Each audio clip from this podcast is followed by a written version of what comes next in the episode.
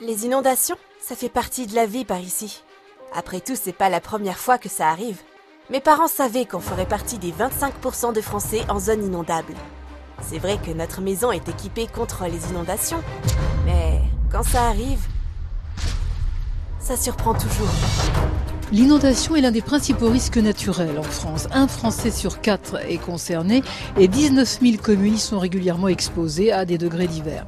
Avec la multiplication des orages et des records de précipitations, ce risque augmente, d'où l'idée de créer un jeu vidéo pour sensibiliser les plus de 10 ans au comportement à adopter en cas d'inondation.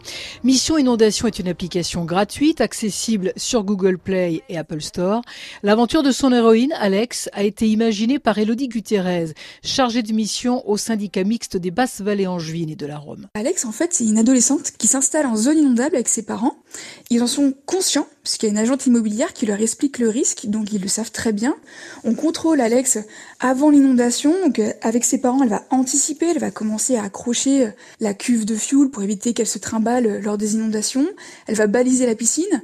Et donc, avant qu'il se passe quoi que ce soit, ils anticipent. Puis après, l'eau va monter quelques mois après, et on va suivre cette histoire de cette chronologie de l'inondation où petit à petit, l'eau monte et Alex devra avec ses parents commencer à faire des choses, monter les produits toxiques à l'étage, installer un bâtard d'eau pour éviter que l'eau rentre dans la maison ou encore euh, surélever les meubles par exemple. Et quel est l'objectif de ce jeu? Expliquer qu'il y a les bonnes choses à faire et ce qui est dangereux, ce qu'il faut éviter de faire. Donc en termes de danger, on a l'électrocution par exemple.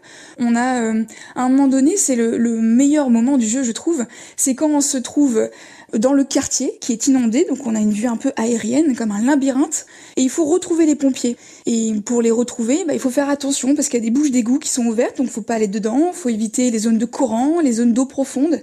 Donc c'est à la fois des bons réflexes et surtout euh, savoir euh, ce qui, ce qui peut être dangereux en cas d'inondation.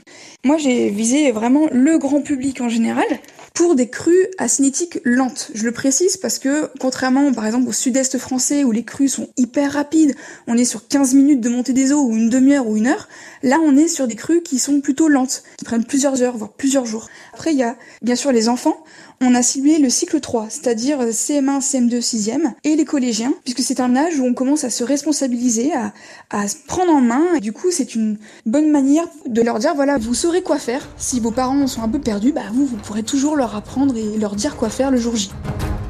Elodie Gutiérrez, du syndicat mixte des Basses Vallées en Juin et de la Rome, au fil de l'eau ce soir. Ouais, les inondations, on connaît par ici. Et vous?